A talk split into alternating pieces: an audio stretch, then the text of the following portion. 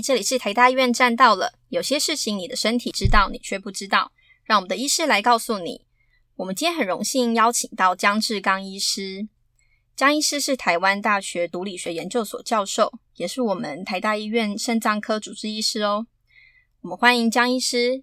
江医师你好，各位听众大家好，我是江志刚。现在我们都很注重环保跟养生的观念，大家应该都发现，我们走在路上，随时都可以看见人手一个保温瓶，也是我们每位护理师随身的必备品哦。所以，我们今天不谈疾病，来讲讲如何挑选保温瓶。江医师，现在市售的保温瓶真的很多种品牌，也有很多好看的颜色，诶，购买保温瓶到底有什么小 paper 呢？小 paper，原则上保温瓶都是经过呃工业标准局。确认可以上市的，所以记得要看看说明书。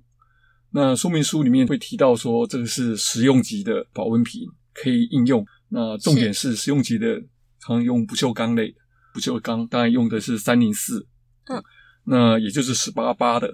那你说二零四会不会马上就溶出很多很多了？那原则上，我们定义食品级的容器食器，就是用不锈钢，是用三零四的，一八八的。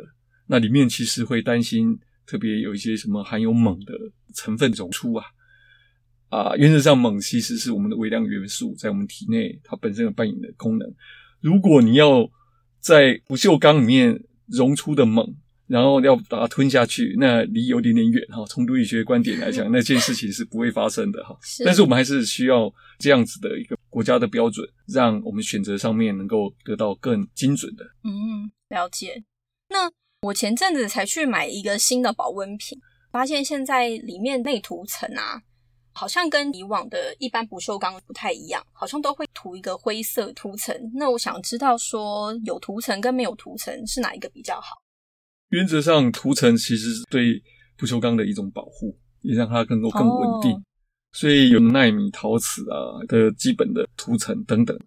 那假如它没有高酸。去腐蚀它，它其实是很稳定的，所以影响是不大的。但是如果你去破坏的这个涂层，反而就是要担心的。破坏就是破坏，呃，钢刷去撸，这个绝对的禁忌症就是不可以做这样的，必须要温柔的去做清洗，让它这个涂层呢避免它受损，不会让里面的不锈钢暴露出来。哎，不锈钢也会生锈哎。哦，对啊。所以生锈之后呢，它也会有溶出一部分的毒性。那溶出用我们毒理学的观念里面谈，叫做剂量决定毒性。了解，所以是只要里面有刮伤或是生锈，我们就是不可以再使用了，对吗？原则上它是有寿命的，尤其是我们的不锈钢保温瓶内部，只要有膨起来的，表示它不是单一的刮伤而已，它反而是整个内部的不锈钢层里面都已经有氧化的情形出现了，所以不锈钢还是会生锈的。如果它没有受伤，表面上有纳米啊、含氟等等，有很好的涂层保护，是这些都是可以被接受的。那这些是在食品容器里面接触不同的食物、不同的 pH 值、酸碱度的时候，会测试它溶出的量。这个定义能够过关的，才有机会进入市场去。所以说明书这件事情，是它是有我们国家的检验标准。这样子的，基本上我想是第一个选择上面很重要要去考量的。那另外一个问题，我想知道就是我们挑选的时候，像一些很鲜艳的颜色、有漂亮的图案的，是可以买的吗？呃，原则上漂亮是漂亮在外面，内装上其实是很单纯的，你可以打开来看一下，它就是不锈钢的颜色，那可能多一个呃所谓的密封的内部的涂层而已。所以选用一个你喜欢的图案。以及造型，我觉得就好了。哦，好，了解。那另外，我想请教一下江医师，如果我们都只喝水的话，保温瓶需要清洗吗？保温瓶还是要清洗的，因为你们喝完之后，它湿度在，一些霉菌很容易发霉的，这就是我们要去做清洗。就请温柔的去清洗它，不能够刮伤它。所以有些非那种刚性的刷子。会是一个你在清洗里面很重要。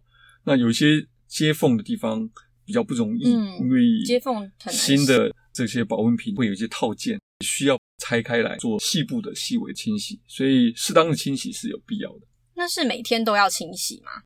原则上，你用过之后就会做呃相关的适度的清洗。没有喝的时候就是沥干。我想这个对于延长这个保温瓶的寿命以及它的卫生条件是重要的。我们常常讲说，呃，在呃食品安全里面，我们会敲的三个部分的重要。第一个是所谓生物性的，就是细菌、霉菌的滋生，或是有毒的伤害，我们能够降低。所以清洗干净、沥干的习惯，其实就是一个可以避免等等的生物性的滋生。和物理性呢，你刮伤溶出来之后产生的一些呃重金属或者是有毒的呃一些化学性物质，甚至有人在说，我们现在里面会有封装的时候会有一些塑胶的成分，里面会不会有释出等等的。嗯，原则上保温瓶使用的这些塑胶会接触到所谓的液体的部分，都是耐高温的，它的溶出的比例是可以被接受之下，它才能够被允许使用在我们的保温瓶里面。了解。所以，呃，我听说就是水好像不可以装满，因为会碰到上面胶条。但是今天江医师这么说，是不是其实没有这回事？呃，没有装满，它就不会碰到吗？你随时有保持九十度 供着它在走路嘛？这个不太可能，这个摇晃晃一定会碰到。重点是这个。里面的胶条跟里面含有的塑胶瓶盖去阻绝它渗漏的，保温瓶不能够连基本渗漏的功能都没办法防止，而去担心说它会不会有不良的成分溶出啊。我想我们要在乎的层次是不同的，我们在乎的是这个使用一定是耐高温的，而不会选任何一个塑胶，比如说我们的 PVC 的，它耐热度只有几十度而已，不到百度，六七十度而已，你去装一百度的水。或者更高温的水，嗯，那一定会溶出的嘛，嗯，所以它不会做这样子的选择，那很快就会坏掉了，所以不用特别担心那一块。哦，好，再想请教一下张医师，我们平常如果喝水，但是我想要放柠檬片是可以的吗？因为之前好像听说酸性的对保温瓶是不好的。原则上，保温瓶里面它不是保高温，就是保低温。哦，oh. 对对，高温的话，它事实上有测试，几个小时之内，它可能可以阻绝到，还是维持到六十 percent 到七十 percent 温度。比如说百度，经过了一段的时间，还是可以维持在六十七十度。是相对的，你本来是冷的，保持的一样的时间之后，去看到温度能够还是保持在十度以下。想喝凉的人能够保凉，那想喝温热的可以保热。那其实热的部分，我特别要去强调的是，你用比较。烫的水的时候，那救口这件事情是很危险的，会有因为保温瓶而造成的一些烫伤的，这个是第一个要小心的。第二个就是你提到说，我们现在保温瓶里面哪些东西放柠檬片下去？请问你水 pH 七点零，酸碱度是七点零，加上柠檬片之后会变成三跟四吗？不会，啊，不会，啊，大概也是六点多，是就是所以是很是一个 flavor 而已，跟我们在做所谓耐酸性、耐腐蚀性的测试里面用的所谓酸碱度完全是天壤地别，所以这样子的少量的不至于会有造成溶出这件事情。了解，所以加进去是不至于会有有毒的物质明显的溶出。那但是你担心它会不会有这样子的？那你就不要加，结论就是不用加。但是你问我说加进去会不会有多大的风险？诶，这个微乎其微，你可以忽略的。没事，多喝水，多喝水没事。希望每日能够有两千 CC 的水分的摄取，每天我想还是更要我们去强调的部分。每天都在努力中。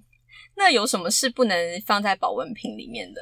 呃，保温是有一定的温度，我们不能让这样子的保存的一个保温瓶。影响到食品安全，所以我们放了什么会这样的风险？举个例，放了牛奶，牛奶只要温度没有办法维持那么低，细菌的滋生是高的，所以他常会提到我们买的鲜奶放到冰箱，离开冰箱多久的时间内应该是要快速的吃。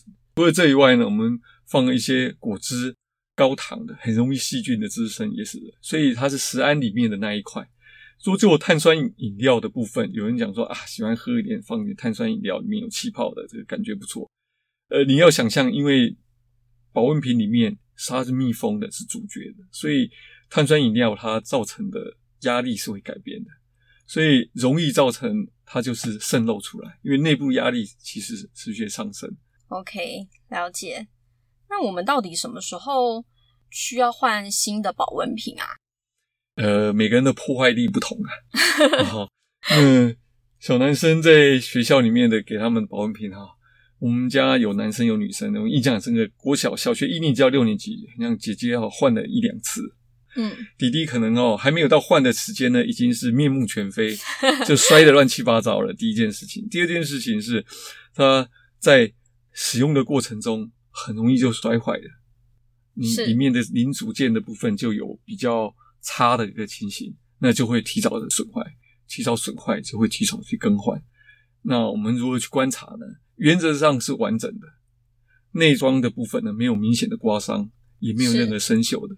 我觉得它可以用好久好久好久哦，除非你看到它特定的年限，没有特定的年限。OK，如果你看到它是有受损的，那我们该换的时候呢，还是尽早就来换吧。是。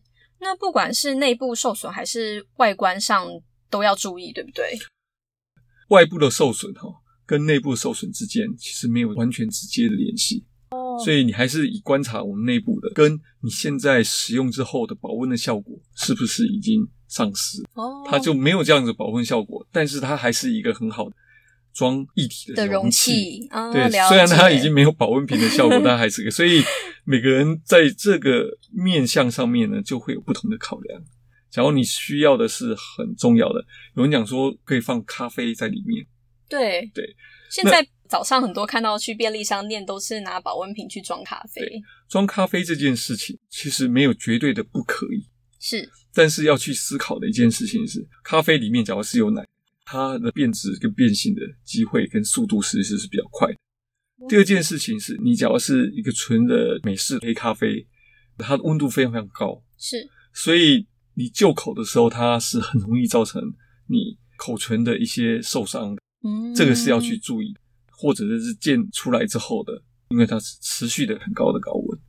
因为我们知道那个温度压缩下来的咖啡，其实都接近八十五。我没有特别为哪一家在过广告。